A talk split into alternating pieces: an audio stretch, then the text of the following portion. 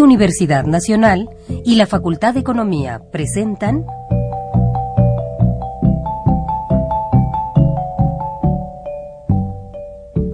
Los bienes terrenales.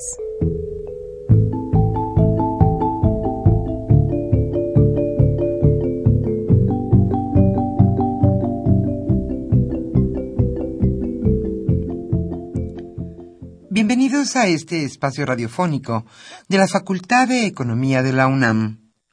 Como cada semana, estamos aquí con ustedes para reflexionar sobre un tema interesante relacionado con la economía, la política, la cultura y las cuestiones sociales. En nuestra mesa de análisis participan destacados especialistas, quienes nos acompañan hoy en este estudio y como siempre, le invitamos a participar en este programa a través de sus llamadas telefónicas. Para nosotros es un gusto saber que usted desde su casa, desde su oficina o en el lugar donde se encuentre, se interesa en el tema que tratamos. Nuestro número 5536 8989. Repito con mucho gusto. 5536 89 89.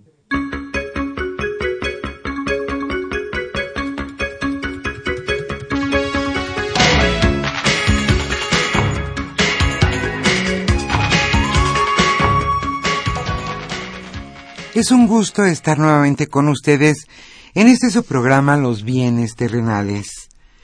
El tema que hoy abordaremos es un es sin duda el tema de la semana.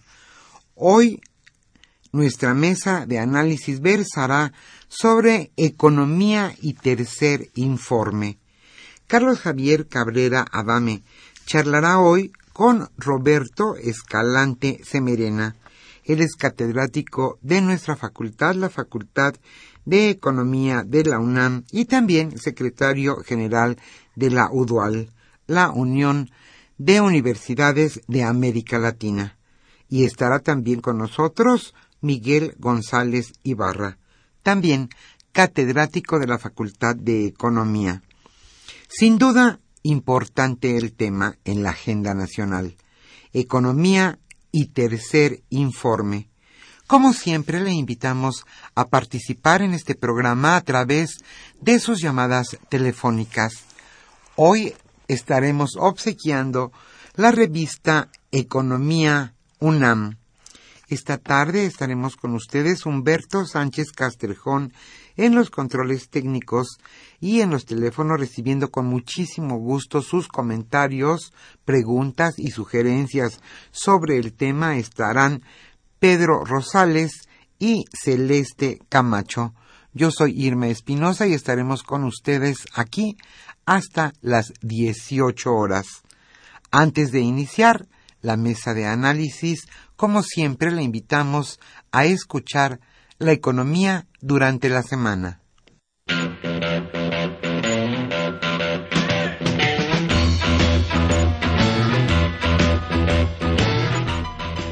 La economía durante la semana.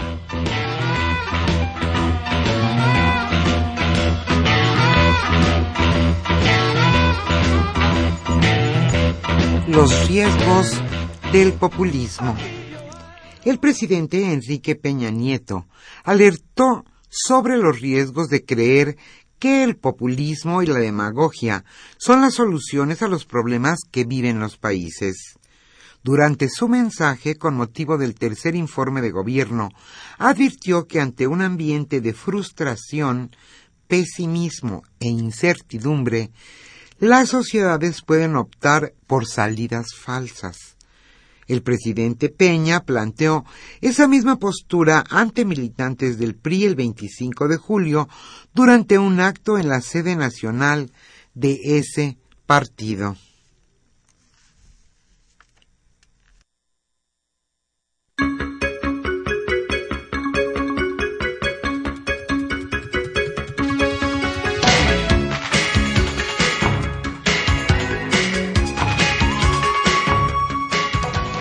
Estas son algunas de las acciones que delineó Peña Nieto en su informe.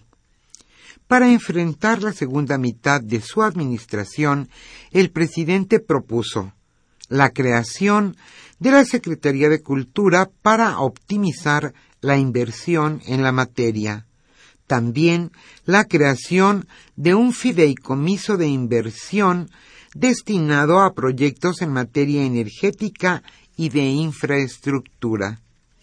También señaló que se deberán hacer la colocación de bonos en la Bolsa Mexicana de Valores para financiar infraestructura educativa y también la creación de certificados de proyectos de inversión para que fondos de pensiones o inversionistas institucionales participen en proyectos.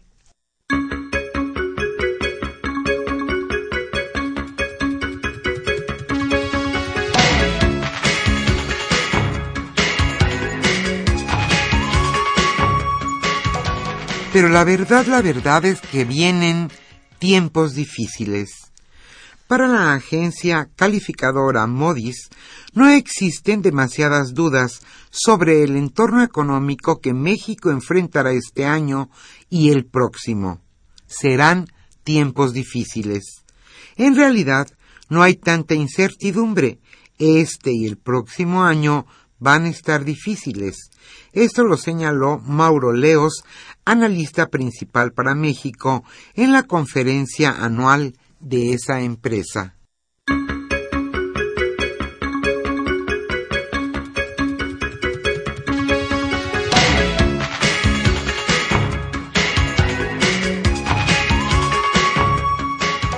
Los estados podrían recurrir nuevamente al endeudamiento. En el año 2016 será el año más complicado para las finanzas públicas de los estados y municipios del país desde la crisis económica de 2009. Bajo crecimiento económico, menor gasto, ajustes a la ley de deuda y la alta posibilidad de recibir menos dinero de la Federación se han conjugado para formar un panorama gris para los gobiernos locales.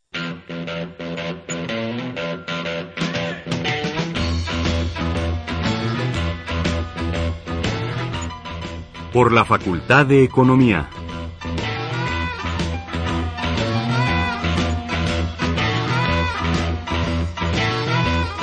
Hoy queremos hacerle una cordial invitación al Simposio Internacional Políticas Económicas y Sociales en América Latina 2000-2015.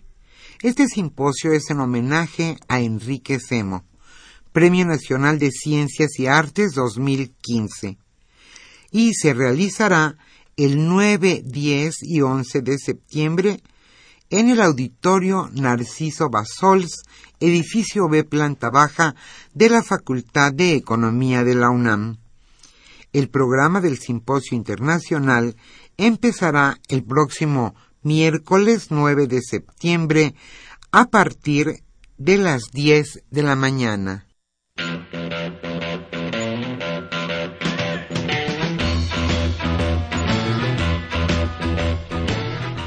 El tema de hoy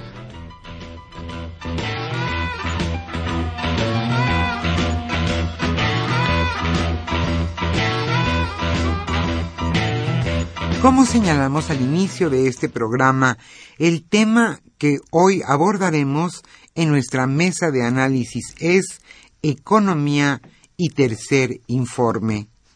Hoy Carlos Javier Cabrera Abame charlará con Roberto Escalante Semerena, catedrático de nuestra facultad, la Facultad de Economía de la UNAM y también secretario general de la UDUAL, la Unión de Universidades de América Latina y está con nosotros también, y es un gusto, Miguel González Ibarra, catedrático también de la Facultad de Economía.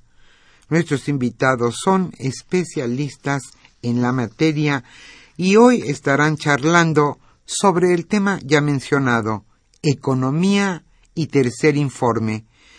¿Qué fue lo más importante en el informe del presidente Enrique Peña Nieto?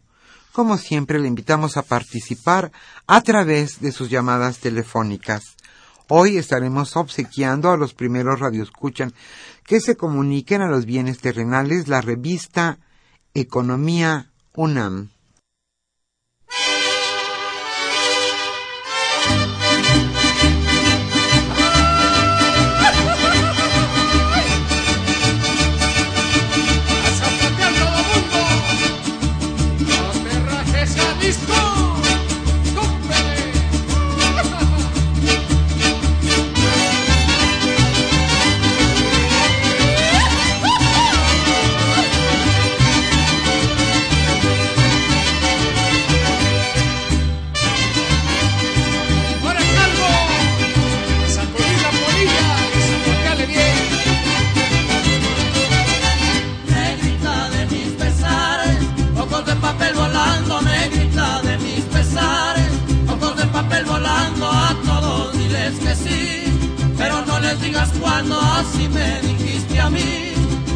Vivo penando. ¡Claro que sí!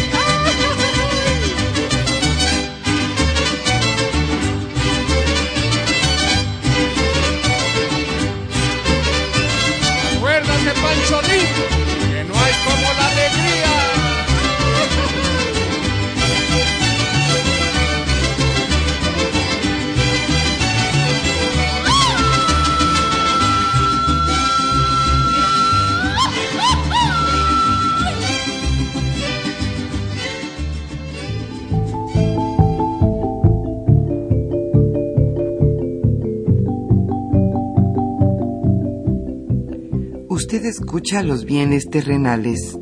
Nos interesa conocer su opinión. Le invitamos a comunicarse a este programa al teléfono 5536 89 89. Repetimos con mucho gusto, 5536 89 89.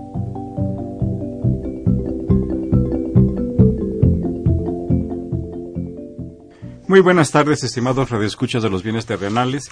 Bienvenidos a una emisión más eh, de este programa que con mucho gusto lleva a ustedes la Facultad de Economía y Radio Universidad Nacional Autónoma de México. Pues como ya se comentó en la parte introductoria a este programa, vamos a, analizar, vamos a comentar eh, los aspectos económicos y sociales y políticos, si es el caso, del informe que el martes pasado presentó, entregó el presidente de la República en la Cámara de Diputados y que pues, se subió, se hizo público a partir de la conclusión de la lectura del mensaje que, presentó el miércoles, este miércoles también eh, antier. Y para hacerlo se encuentran con nosotros el doctor Roberto Escalante Semerena y el maestro Miguel González eh, Ibarra, ambos profesores de la Facultad de Economía. Además, Roberto es secretario general de la Unión de Universidades de América Latina. Muy bienvenidos a este su programa, nuestro programa que una vez más, eh, muy buenas tardes. Eh, la verdad es que hay que reconocer, tenemos que reconocer que los tiempos han cambiado. Anteriormente, cuando se presentaba el primer informe, pues era esperado con muchas expectativas porque se daba a dar a conocer información que no se disponía, las reservas, por ejemplo, del Banco de México, etcétera. Hoy hay una gran cantidad de información que nos permiten observar cuál es la situación de la economía, inclusive el propio documento eh, presidencial, pues está sustentado en varios informes que presenta eh, el INEGI, el, propio Banco de México, el la encuesta nacional de ocupación y empleo, por ejemplo, está presente ahí, la ENIC, la encuesta nacional de ingreso o gasto de los hogares. Entonces, eh, realmente no había muchas eh, sorpresas que se pudieran esperar, no había expectativas. Eh, el transcurso, el desarrollo de la economía en los últimos años, pues tampoco generaban sorpresas, pero sí, no está de más y es muy interesante conocer cuál es la postura eh, presidencial, cuál es el enfoque, si es que se, están eh, se pensaba eh, introducir algunos cambios en la estrategia económica, en la política económica, para romper un poco esa tendencia al estancamiento de la economía mexicana en la que nos encontramos ya desde hace varios años. Pero bueno, para comentar ese tema, estamos aquí, está aquí Roberto y Miguel. Roberto, ¿quisieras presentar un panorama general pues de este tema de la economía y del informe que se recién que recién se presentó. Sí, como no. Eh, gracias Javier y eh, muchas gracias por la por la invitación. Eh, yo concuerdo en efecto que muchas de las cosas que, que dijo el, presidente Peña Nieto las sabíamos y sabíamos incluso bastante más de lo que dijo, ¿no? de manera tal vez entendible porque no puede no, no, no se puede decir todo. Y en ese sentido, eh, efectivamente las cosas cambiaron. Lo que no cambió, me parece que habría que, que habría que decir, es, eh, es eh, la, la, la, falta de una visión más, eh, eh, yo, yo, diría más sensata eh, y más objetiva realmente de los problemas. Creo que el triunfalismo, el triunfalismo persistió, ¿no? Que uno entiende, uno, uno, uno, uno entiende el, el, el, líder, en este caso el, máximo líder político eh, de, de, del país, pues quiere presentar una visión de que lo que él está haciendo, de que lo que él está haciendo está bien. Pero eso no le ayuda. Creo que desafortunadamente eso, eso no le ayuda porque hay, como tú dices, un conocimiento ya muy amplio que ni las finanzas, que ni los aspectos de crecimiento económico, que ni los temas eh, de, empleo o los temas sociales relacionados con la pobreza, la desigualdad, eh, la distribución del ingreso, eh, los temas más amplios relacionados con la seguridad y demás, andan bien.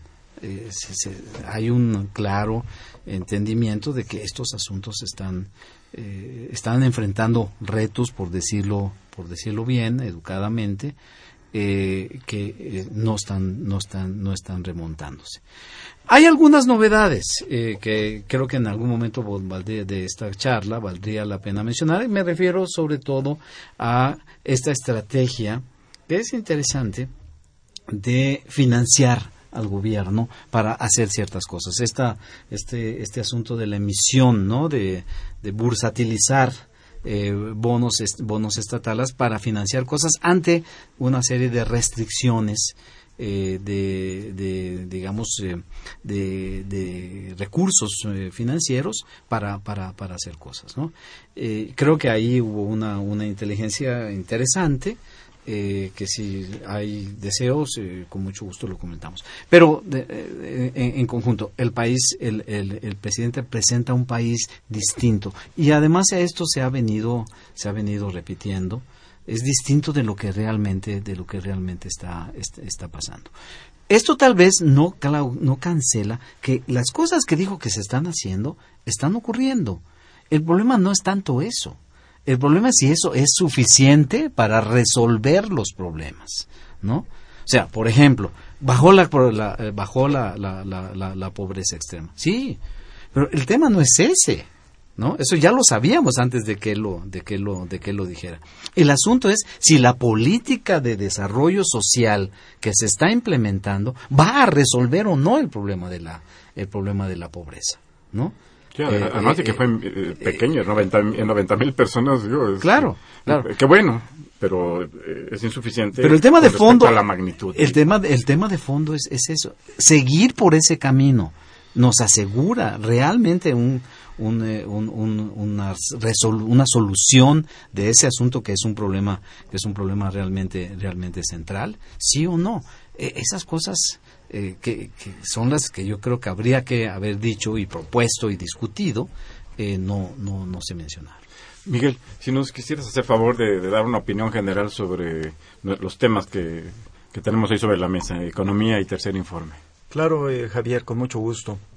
Mira, yo quisiera comenzar a decir cómo estaba realmente el país en los pasados tres años, casi tres años, ¿no? faltan unos pocos meses, y cuáles son las perspectivas de lo que planteó y de lo que se espera. Creo que se ha satanizado en los medios de comunicación y en algunos líderes de opinión al presidente Peña y a su administración.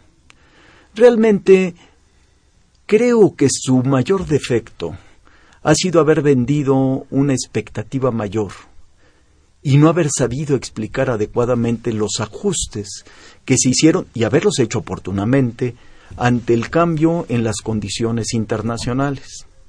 Déjame decirte, hay evidentemente, y de acuerdo con las cifras del Banco de México, del INEGI, de la Comisión Nacional de Salarios Mínimos, una ruptura de la tendencia que tenía la economía.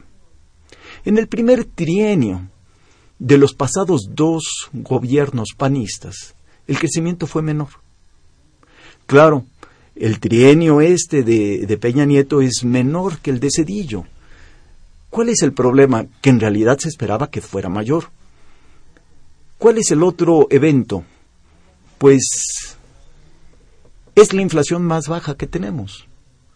La inflación más baja incluso no solo de los dos gobiernos anteriores, sino también de los cuatro, cinco anteriores. Yo creo que son resultados que merecen la pena eh, ponderarse mejor a la luz de una ruptura de la tendencia. En tema del empleo, se están creando más empleos de lo que se generaban.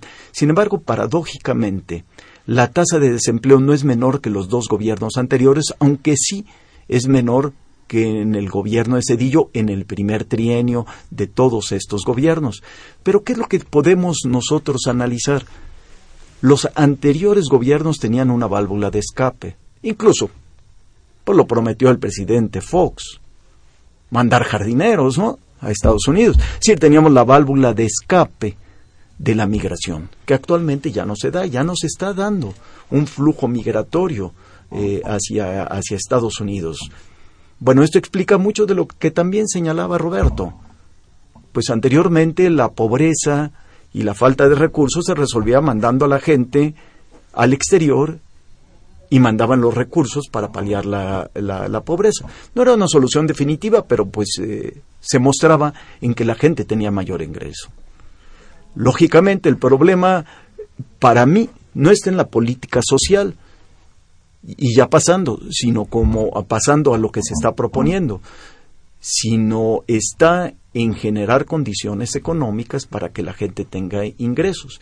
Y desde ese punto de vista me parece muy interesante analizar este planteamiento de las zonas económicas especiales, que sobre todo ofrecen generar empleo y una reactivación económica en las zonas rurales más pobres. Si quieren, te lo dejo aquí y hablamos luego lo que proponía Roberto de estos esquemas eh, financieros muy novedosos que poca información tenemos, que podemos de todas maneras comenzar a hablar qué podría esperarse y qué podrían ser estos esquemas que anunció el presidente. Eh, sí, cómo no. Eh, muchas gracias, Miguel. yo creo que, que, bueno, compartiendo algunos de los puntos de vista o los puntos de vista que ustedes expresan, para mí me parece que que hay un problema de falta de crecimiento en el país. Que en efecto se generaron expectativas a partir del Pacto de México que desafortunadamente para el país no se pudieron aterrizar y no se pudieron concretar en un mayor eh, crecimiento. Pero la información que se presenta, por ejemplo, en los censos económicos, la información que se presenta en la encuesta nacional de ingreso gasto de los hogares, de los hogares, lo que dan cuenta es un crecimiento insuficiente. Este, desde hace ya eh, pues casi nueve años, ya casi diez años. A partir de 2006 la economía ha crecido de una manera insuficiente. Por ejemplo, simplemente eh, aquí, aquí en unos papelitos que traigo me brincó aquí el dato. El número de establecimientos económicos creció entre 2004 y 2009 al 3.7%. Y entre 2009 y 2014 creció al 1.9%. El empleo, el personal ocupado, eh, creció entre 2004 y 2009 en 3.6% y entre 2009 y 2014 en 1.3% promedio anual. Todo esto es promedio anual. Todo esto es resultado de los censos eh, económicos. Entonces, esto da cuenta de, eh, de expresa en, el bajo crecimiento del, PRI, del PIB a partir del número de establecimientos que reflejan la inversión, que es lo que genera o lo que puede empujar el crecimiento económico, y expresa también el hecho de que el crecimiento ha crecido de una manera eh, totalmente insuficiente. Más aún el empleo formal, porque sí ha habido un crecimiento del empleo fundamentalmente dentro de la franja eh, informal de la economía, personas que no tienen acceso a la seguridad social, este, que están en las calles o estando en oficinas no tienen tampoco acceso a, esos esquemas de protección eh, social. Entonces, si hay un problema ahí de, de falta de crecimiento y, y, en mi opinión, el planteamiento en el que se insistió de que eh, de que se va a, de que va a haber un presupuesto con eh, con total austeridad creo que es algo que que, habrá que ver qué efectos tiene en la inversión pública y en consecuencia en la inversión eh, y en el crecimiento económico. Sí. Roberto, si tú nos quieres continuar. Sí, yo, yo, yo creo que uno, a ver, eh, Miguel dice, hay un, hay un quiebre de la tendencia, es muy, muy mediocre, ¿no? O sea, realmente cambiar de, eh, el, el, crecimiento en la época de Calderón fue de 3.2 a 3.9, no da, no no no. Sí hay eh, sí, hay un, pequeño un pequeño cambio pero yo creo que es eh, que yo creo que es, es, es, marginal. Eh, y eso no da no no es suficiente. Ahora efectivamente el tema no está fácil no el tema no está fácil porque ya no podemos pensar en que esta economía simplemente porque con inversión pública va a crecer a tasas que necesitaríamos de 5 o 6%. O sea, con una globalidad como la que como la que tenemos que aprieta tanto en el sentido de, de tener tan eh, eh, influenciada a la, a, la, a la, economía mexicana necesitas de estrategias de, de estrategias nuevas no eh, Hoy ya no es posible pensar en que hay que reindustrializar al país, ¿no? Eh, un poco para volver a los esquemas eh, de cuando México inició esta aventura industrializadora muy positiva de los 60, de los 70, etcétera. Hoy, hoy, hoy hay que, hoy hay que pensar realmente cómo y en qué, en qué, en qué espacios. Ahí está la parte aeronáutica, ¿no? Que, eh, en fin, la automotriz. pero lo, lo, lo, que quiero lo que quiero decir con esto es que hay que mirar con mayor, con, con mayor, mayor detenimiento y yo creo que eh, ahí entra, por ejemplo, el gobierno va a tener ahora, y, está bien, me parece que fue inteligente el planteamiento financiero, ¿no? La, la deuda, el, el, el, porcentaje de la deuda sobre, sobre, sobre el PIB es muy manejable en México, ¿no? Está por la realidad del 43% del PIB. Que ha venido subiendo mucho, por cierto. Aunque todavía está a niveles manejables. pero muy manejable muy, muy mal. México tiene una, una, un margen ¿no? De, de, maniobra muy amplio. Además va a ser en pesos, ¿no? Este, no, no, no, no, no, en, no en dólares. Eh, ahora, el asunto va a ser, efectivamente, vamos a el gobierno va a tener más plata, ¿no? ahora con estos, con estos, con estos, con estos bonos que va a ser deuda, ¿no? Eh, muy bien, eso muy bien. ¿A dónde va a ir a dar esto? Qué calidad de gasto vamos a qué calidad de gasto vamos a tener porque estos es esta esta parte del empleo que no está mal que no se está comportando mal tiene como sabemos, este vínculo con el ciclo económico norteamericano, porque la economía norteamericana, a pesar de que los datos hoy del empleo no fueron muy, muy buenos como se esperaba, por lo menos en los Estados Unidos, pero no son, no son malos, no, no, no, no fueron malos. Pero, pero la parte interna de la economía, este, del mercado interno, sigue, sí. Y ahí es donde eh, ha habido, me parece, una traba de no atender esa estrategia. La estrategia sigue siendo mucho en esta eh, en este esquema de exportaciones, ¿no? De, manufacturas, etcétera, pero el mercado interno y hay un reclamo muy amplio de los sectores eh, de los sectores empresariales, es decir, ah, reactivamos, necesitamos darle capacidad de ingreso a, la, a, la, a la gente para reactivar el mercado, el mercado, el mercado interno. Y ahí entonces podríamos esperar, me parece, efectos más interesantes sobre el crecimiento económico. Miguel, este, no sé si te quieres referir a la fibra E. Déjame, déjame contestar a algunos de los planteamientos que hiciste, ah, tanto tú como Roberto. Mira, eh, en el primer trienio de Fox, la economía creció 0.3% en promedio, los tres primeros años. En los primeros tres años de Calderón decreció 0.1. Actualmente está creciendo 1.9. Creo que es una diferencia importante. Claro, como dijo Roberto, necesitamos más crecimiento. Sí, necesitamos más crecimiento. Pero yo quisiera poner en la mesa otro elemento. ¿Qué tipo de crecimiento queremos? Y ahí yo me quisiera eh, referir al Harvard de la al, al Atlas de la complejidad económica que elabora la Universidad de Harvard, a cargo de Ricardo Hausman. Plantea de los distintos países y en el caso de México demuestra que existe un cambio cualitativo que no se refleja en las cifras. México está creciendo, pero con un cambio cualitativo.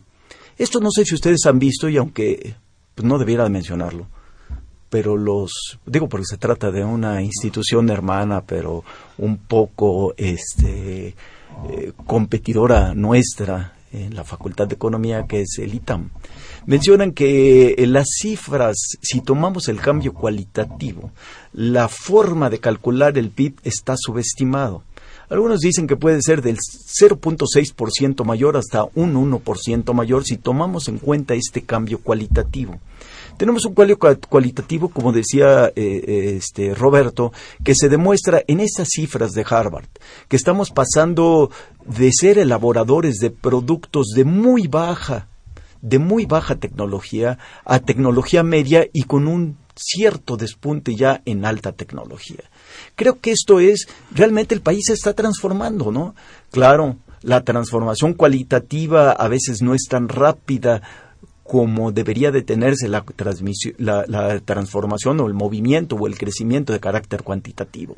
Eh, y esta nueva medición que daría entre 0.6 y 1.1 del PIB ¿Implicaría eh, modificar el sistema de cuentas nacionales? Este, claro, como se hizo ya en el 2004 en Estados Unidos. Es que el sistema de cuentas nacionales de México está pegado al sistema eh, de cuenta, eh, al sistema, sistema, de contabilidad eh, aprobado por el Fondo Monetario Internacional y es el sistema de cuentas de, Sí, pero tú, tienes, tú lo presentas en términos reales y los términos reales lo haces en función del cálculo de la inflación y en el cálculo de inflación no pones la modificación de los productos. Si tú pones, entonces tienes un deflación, un deflactor menor y precisamente tienes un crecimiento real mayor. Eso es lo que dicen precisamente los académicos de, del ITAM. Pues eh, lo que se utiliza es el sistema de clasificación industrial de América del Norte, que es el que se utiliza en América del Norte. Bueno, no, y Canadá y, el No, porque Estados Unidos ya lo cambió en el 2004. Sobre todo el cálculo para calcular el crecimiento en términos reales del Producto Interno Bruto. Y eso es un poco lo que están planteando. Que un tema específico sobre eso, Roberto. Pero, pero a ver, eh, a ver, probablemente Miguel, de, yo, yo, yo concuerdo con él de que hay, en, la economía hay, hay, procesos de maduración mucho mayores a los, a los, a los, a los tres años, ¿no?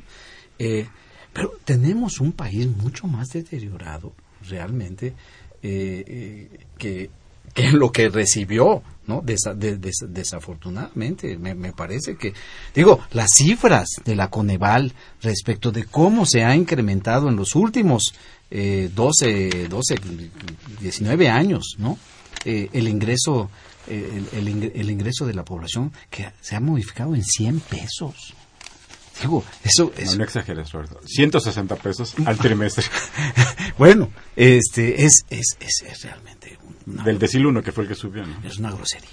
Me, parece que eso es, es inaceptable. O sea, es el fracaso y, y, y yo no encuentro finalmente estrategias fundamentalmente diferentes entre lo que Fox, Calderón y Peña Nieto están, están, están haciendo. La diferencia, bueno, eh, eh, Calderón quiso hacer la reforma energética, no pudo. Este, este finalmente sí la, sí la pudo, sí la pudo hacer.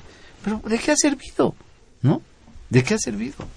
Eh, si les parece, vamos a hacer una pausa y regresamos a los bienes terrenales.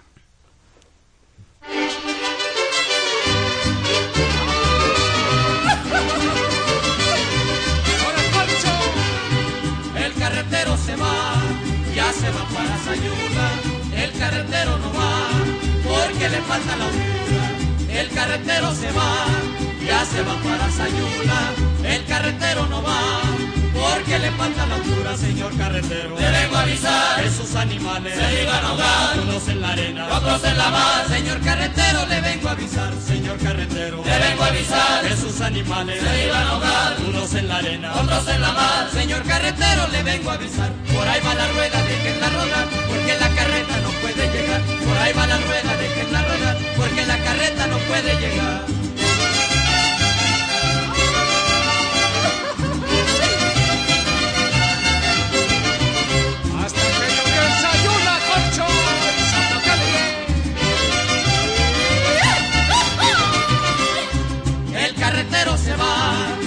se va para los reyes, el carretero no va, porque le faltan los bueyes. El carretero se va, ya se va para los reyes. El carretero no va, porque le faltan los bueyes, señor carretero.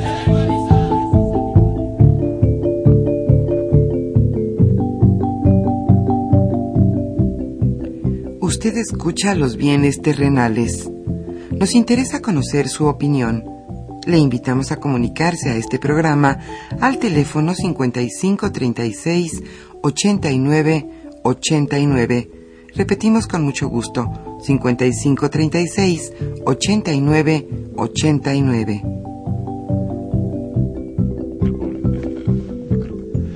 Eh, se encuentran con nosotros eh, Roberto Escalante Semerena y Miguel González Ibarra para comentar los aspectos de la economía y los elementos y los ingredientes que se, que se podemos retomar con el informe que recientemente presentó el presidente de la República. Como ven, pues hay, hay puntos de vista, como debe ser, además, que es muy sano y enriquecen siempre las mesas, eh, puntos de vista que no necesariamente coinciden, este, yo, yo no diría que encontrados, pero que no necesariamente coinciden en, en esta mesa y qué bueno que, que, así, que así sea y que se puedan expresar. Yo, eh, yo, yo tengo un punto de vista respecto a la economía que muy rápidamente voy a tratar de expresar. Yo creo que más allá de las diferencias eh, de crecimiento entre los tres gobiernos, entre los dos gobiernos anteriores y, y el vigente, y más allá de, de, si hay unas décimas más o, o, unas décimas menos en las tasas de crecimiento, que no es tema menor, porque si esto lo comparamos o lo referimos al Producto Interno Bruto, una décima mm. significa decenas de miles de millones de pesos. Sí. Pero sin embargo, más allá de la precisión de las décimas, el en mi opinión, el crecimiento ha sido insuficiente en este país. El, crecimiento de 2008 a la fecha ha, ha, oscilado en torno al 2%. Y si a eso se le descuenta el crecimiento de la población, pues el crecimiento ha sido prácticamente nulo. Y más aún, si tomamos en cuenta el ingreso de la población, lo que podemos encontrar es que el ingreso de la población ha disminuido desde, desde 2006 hasta el 2014 en que se, se presentó la última encuesta nacional de ingreso y gasto de los hogares. Más aún, voy a decir en cuánto ha disminuido, ha disminuido en 16% el ingreso promedio de los hogares mexicanos en este lapso, de acuerdo a esa encuesta. ¿Y qué es lo que sucede si baja el ingreso de las personas? Pues baja el consumo. Si al bajar el consumo, baja la demanda y, y disminuyen los incentivos para invertir. Entonces, ¿qué es lo que queda, le queda a la economía mexicana? Pues el sector externo. Y allí entra un problema que planteaba eh, ahora que estuvimos eh, fuera del aire, Miguel. ¿Qué es lo que exporta nuestro país? ¿Y qué impacto tiene en la industria y qué, y qué impacto tiene en el mercado interno eh, nacional? Entonces, me parece que son aspectos que, que, que, sobre los cuales que vale la pena poner sobre la mesa. ¿Cuál es el, tema del, el, eh, de la inversión? El comportamiento del producto, del ingreso y del consumo de la población mexicana, que son, me parece, indicadores claves para prever un cierto eh, una cierta ruta hacia el futuro. Bueno, yo, yo lo que digo es que el esquema de la estrategia ¿no? de, de, manejo de la, de, la, de la economía mexicana es un, es, es, es un esquema excluyente. Al final, este, este, este, esta estrategia, que no es sustantivamente diferente entre los gobiernos actuales, da, como, como las cifras creo que lo demuestran claramente, para mantener a un eh, porcentaje muy alto de la población en condiciones económicas y sociales malas. Eso es, eso es, eso, es realmente. Al final, a lo mejor eh, estos han llegado a la conclusión de que eh, esto es lo que esto es lo que esto es lo que hay que hacer. Pero si finalmente el manejo de la economía debe de tener como resultado un proceso de inclusión, de mejoramiento del bienestar y demás, lo que se ha hecho hasta la fecha, incluido los tres primeros años de este gobierno, no ha modificado ese, no ha modificado ese esquema. Incluso en algunos aspectos lo ha empeorado, ¿no? Entonces, ese es el, ese me parece que es, ese, es el asunto. Efectivamente, si hay décimas o no, ya sabemos para, para tener otras, otras, otras condiciones, hay que crecer al 5 y al 6, que no es fácil, ¿no? Que creo que no es, no es, no es, no es fácil. Y que con frecuencia, eh, sin mucho, eh, sin mucha responsabilidad, se, se, se, se, anuncia que esto, esto es lo que hay que hacer. Entre otras cosas porque la economía global, como decía, ya no es el México que, que podía cerrar sus fronteras y proteger su economía y, y establecer estrategias de crecimiento como las que logró en los 60, en los 70 y parte de los 80, ¿no? Eh, eh, esto ya esto esto es ya completamente diferente o sea lograr como decía ritmos de crecimiento más más más más fuertes yo creo que es una es una pregunta que necesita las respuestas que yo creo que hay actualmente no da. No da. Yo creo que no da. no para no, apuntan, no un apuntan en ese camino no no apuntan no apuntan en ese camino la reforma energética hasta ahorita es un fracaso es un fracaso Miguel, por favor. Bueno, yo quisiera pegarme un poco al último libro de Enrique Cárdenas, ¿no? Eh, lo acaba de presentar. Enrique Cárdenas es un economista eh, que se ha dedicado a estudiar la economía mexicana. Sí, historiador muy- económico. Muy, muy pedagógica y que es útil para estudiar la economía del país. Entonces, se refiere a que lo que está sucediendo actualmente es retomar la transición interrumpida por los dos regímenes anteriores. Y eso marca una ruptura de tendencia. Quiere decir que estuvimos en el limbo durante dos sexenios. Es un poco lo que él, lo que él menciona, ¿no? Y bueno, yo quisiera marcar también en el término de lo, en, en- el aspecto de los salarios, los salarios han caído, pero cayeron de Cedillo a Fox y cayeron más de Fox a Calderón y actualmente comienzan a repuntar. Es a lo que me refiero, que hay un cambio de tendencia. Y hay que ver, es decir, siguiendo lo que mencionaba de Cárdenas, se está retomando una transición que quedó interrumpida. Ha sido más difícil de lo que se esperaba, a lo mejor, pero bueno, pues ahí lo vamos, ¿no? Yo quisiera a lo mejor referirme a un tema que me parece muy importante que tú señalabas y que yo obvié hace rato para continuar con esta discusión, que es respecto a las medidas que se están eh, proponiendo. Y es, proponías tú que habláramos de esta nueva fibra, la fibra E. Eh, Roberto planteó el caso de los bonos de infraestructura educativa, que serían, por supuesto, muy importantes, y que señalaba que sería un incremento de la deuda.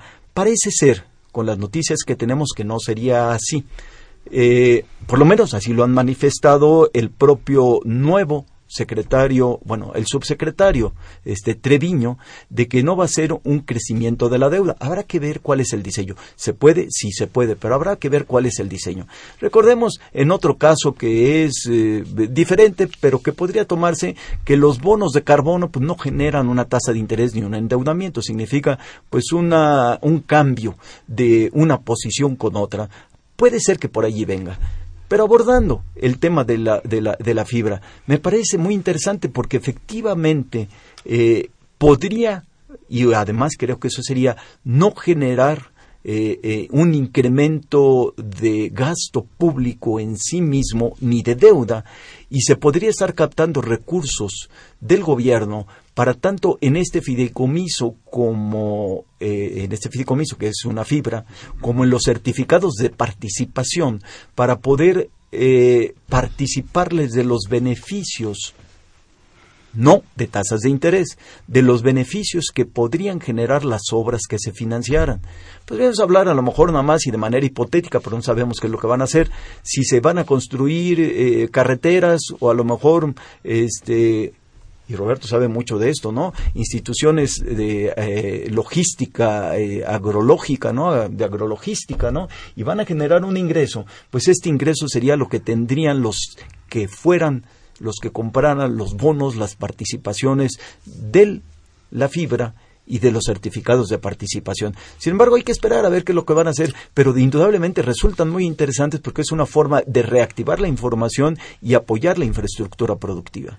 Eh, Roberto, no, tú quisieras ampliar el tema, tú lo habías mencionado. al- Sí, al yo, inicio, yo ¿no? decía, me- me- a, mí me, a mí me parece interesante y creo que en el marco este de, eh, de caída de los precios del petróleo, ¿no? que financia el gasto público de manera tan importante todavía como sabemos, y de restricciones a- al gasto al gasto público mismo.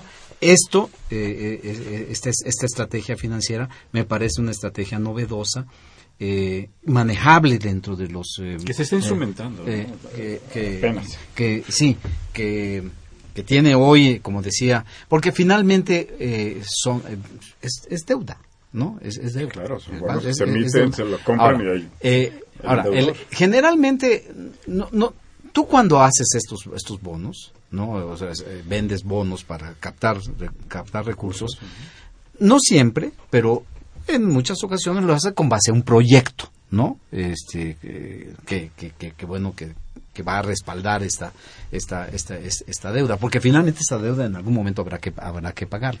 Y eso es lo que yo creo que habrá que todavía, es una incógnita, una incógnita que habrá que, que habrá que despejar. Porque si no, estos recursos pueden realmente al final ser otro, ser otro fracaso, otro fracaso más, con el agravante de que vamos a tener ya deuda, deuda que pagar, ¿no? Eh, ahí está el tema de la, de la, de la deuda estatal de los estados, ¿no? Que, que, que, que Y se ha y contratado y se ha manejado de manera tan laxa que, que ha creado todos los problemas que conocemos. Entonces, a mí me parece que ese, ese, ese, ese es el tema. Y desafortunadamente, el, el gobierno no tiene un historial de manejo, empezando por el propio presidente, desafortunadamente, de un manejo aseado, ¿no? De, de los, de los, de los recursos. Digo, a mí me parece que el tema de la Casa Blanca, por ejemplo, es una marca indeleble que este señor va a tener que arrastrar durante todos sus sexenio que no se le va a poder no se le va a poder quitar es, suena muy extraño cuando él habla de que los los este, los obstáculos de México son la corrupción y otros y otros dos más impunidad. cuando él es el primer uno de los, uno de primeros involucrados ¿no? desafortunadamente Este, Es, es un tema interesante este de las fibras, que es el fideicomiso de inversión de bienes raíces, que habrá que ver. eh, eh, ayer declaraba el secretario de Economía que lo están instrumentando, que va a haber un, un acuerdo con la Secretaría de Hacienda para ver en qué términos queda, ¿no? Para, en un principio, la E, que estaría destinada a energía, captar fondos para invertir en el sector energético, y otro fondo para captar este eh, recursos para, eh, moderni- eh, para remozar escuelas, principalmente, ¿no? Este, No, y hay otro, el de ¿El otro? infraestructura. El de y, infraestructura. y el de infraestructura. Muy bien. Entonces son tres que están en proceso de, Ah, definición. Yo quisiera agregar una cosa. A mí me parece interesante este, este esquema de, de manejo financiero, porque es un esquema de fin- financiero para sustentar un proyecto político. El proyecto político del de, de- de- del presidente que está uno la reforma energética o sea este de, de lo de la de, de la fibra tiene ese tiene ese componente y dos el de remozamiento de la infraestructura educativa el de la el de la reforma educativa. So- que son dos pilares fundamentales que el gobierno ha venido manteniendo. Bueno, si no tienen inconveniente, le cedemos el micrófono a nuestros radioescuchas. Don Jesús Rey- Ríos eh, un recibe un cordial saludo. Señala él, el presidente dijo que no se contrataría más deuda. Sin embargo, su propuesta de creación de bonos para infraestructura educativa claramente va en ese sentido. ¿Cuál es su opinión al respecto? Lo acabamos justamente de comentar, don, don Jesús. En efecto, esto se traduce en un aumento de la, de la deuda. José Guadalupe Medina de Nezahualcóyotl recibe un, un saludo.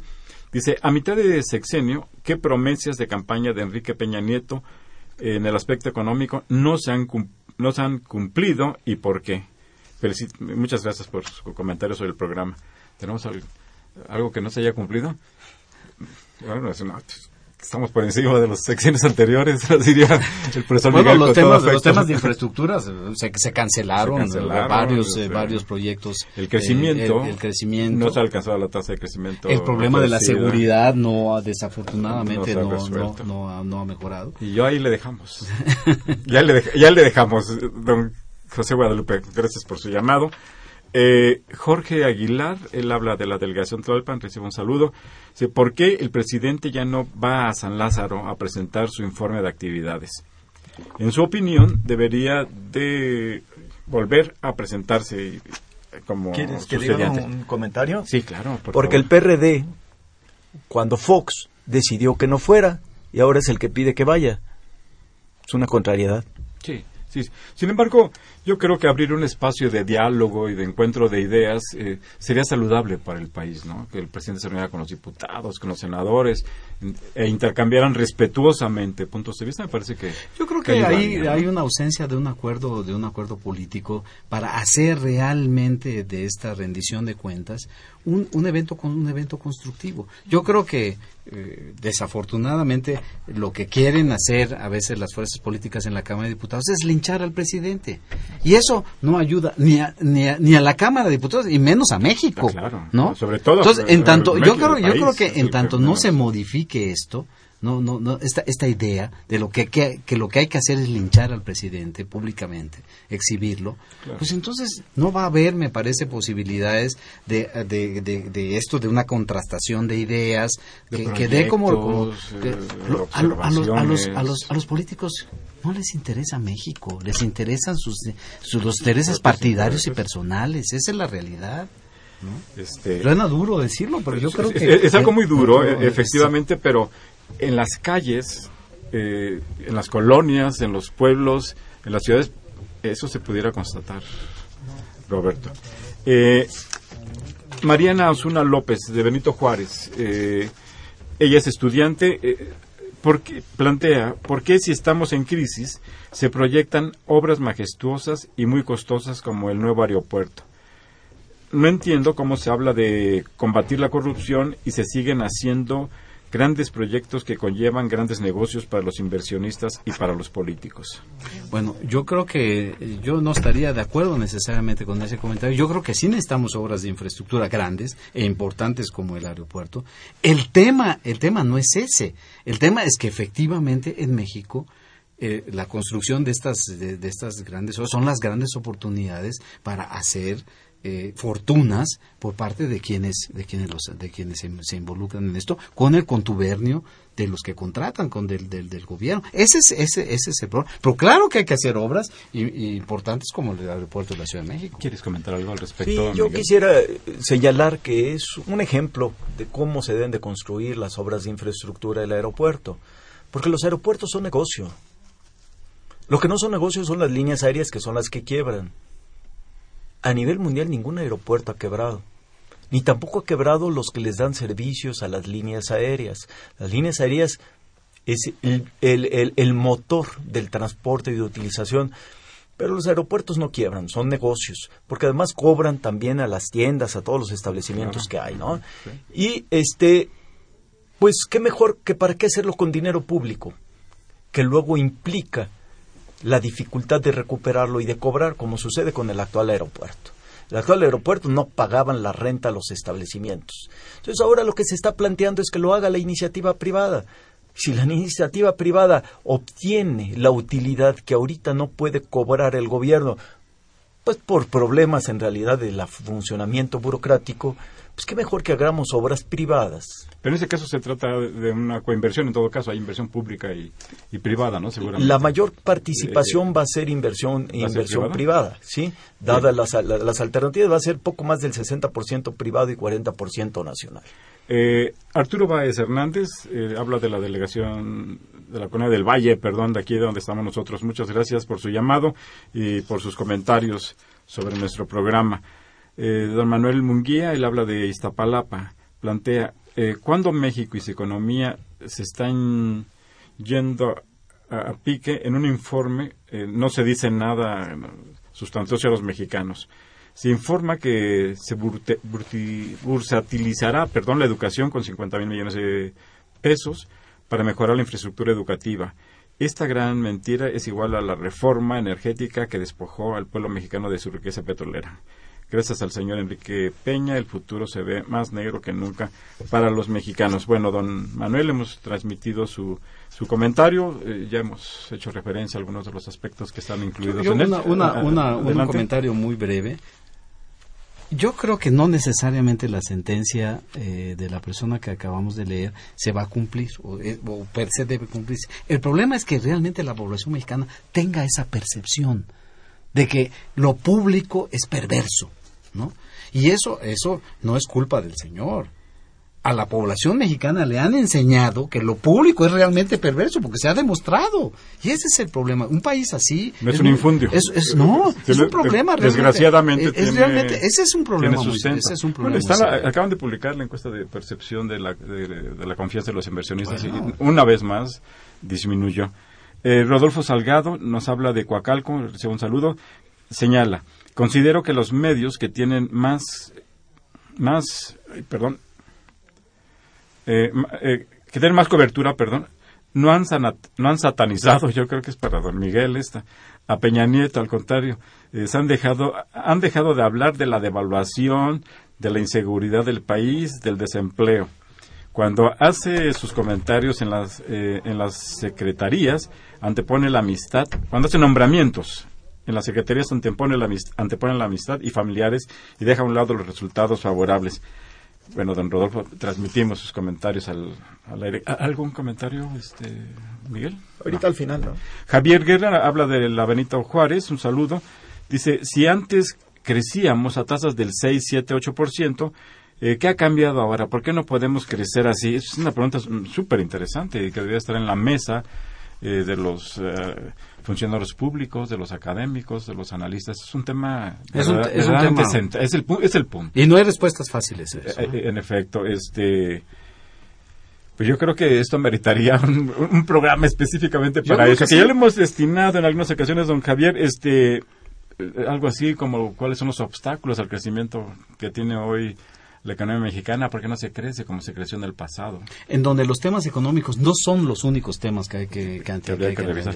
Fernando López, de Naucalpan, eh, dice, si austeridad significa que ya no habrá comitivas de 400 personas cuando el Ejecutivo viaje a Europa, vamos por buen camino. Pues sí, yo estoy de acuerdo con usted, don Fernando. Juan Pérez dice que viene manejando. Un saludo, tenga cuidado. Dice, la realidad es que el país está muy mal y no hay vuelta atrás. Esperamos que, que haya, que podamos darle un quiebre a esta situación, don, don Juan. Eh, nos está llevando la, la, tristeza a todos, por más que quieran arreglarlo. Yo comparto el punto de vista de Roberto, de que es una, es una pena que eh, la mayor parte de los mexicanos tengan ese esa percepción de nuestro país. Ojalá la pudiéramos cambiar, pero con hechos. Claro. Eh, Juan Luis González, eh, él habla de la Venustiano Carranza y es comerciante. Dice, quisiera saber si consideran que estamos ante una crisis de proporciones como la de 94-95. Hay devaluación, no hay crecimiento y además no se le ve rumbo al gobierno. Quisiera aprovechar eh, para felicitar a los guatemaltecos que han dado todo un ejemplo de ética. es allá de ese lado no se anduvieron con tonterías en el tema de la corrupción. Propongo que un guatemalteco venga a México para la Secretaría que indaga la corrupción en México.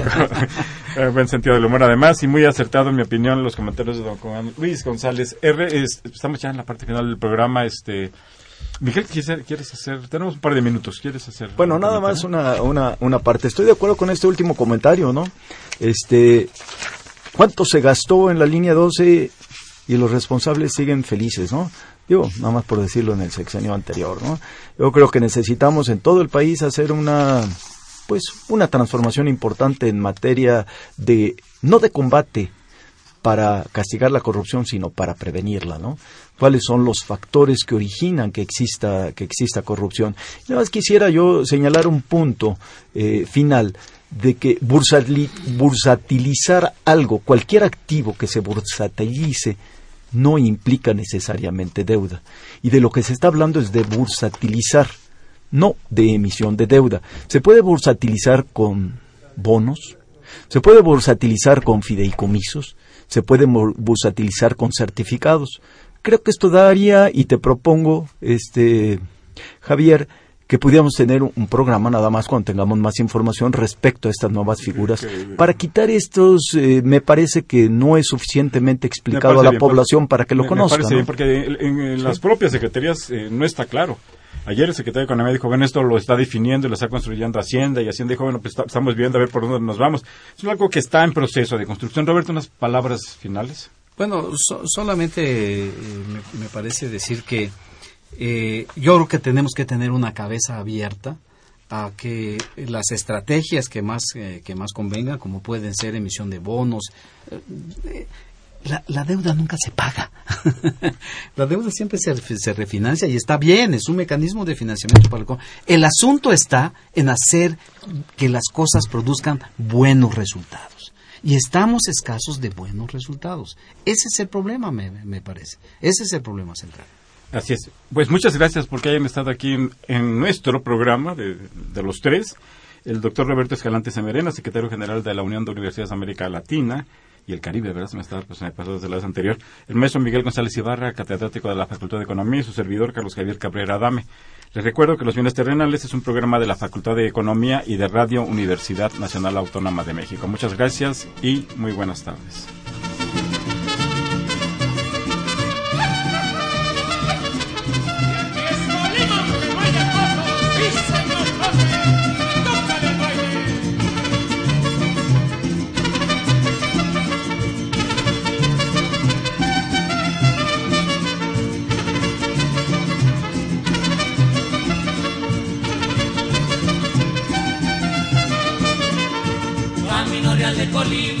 Dicen que yo no lo sé. Camino Real de Colima, dicen que yo no lo sé. En compañía de. Agradecemos su atención y participación en este programa a través de sus llamadas telefónicas y la invitamos la próxima semana a la misma hora en otro programa más de los bienes terrenales. La coordinación general fue de Carlos Javier Cabrera Adame, la coordinación académica de Aníbal Gutiérrez, Roberto Cabral, Alejandro Pérez Pascual, Rubén Antonio Miguel y Leonardo Lomelí Vanegas. En los controles técnicos, nuestro compañero Humberto Sánchez Castrejón y en la voz y producción su amiga Irma Espinosa, quien se despide de ustedes y le desea un agradable fin de semana.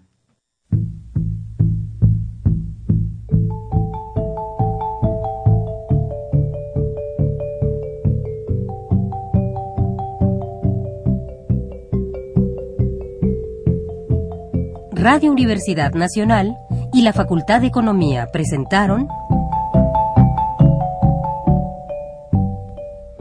Los bienes terrenales.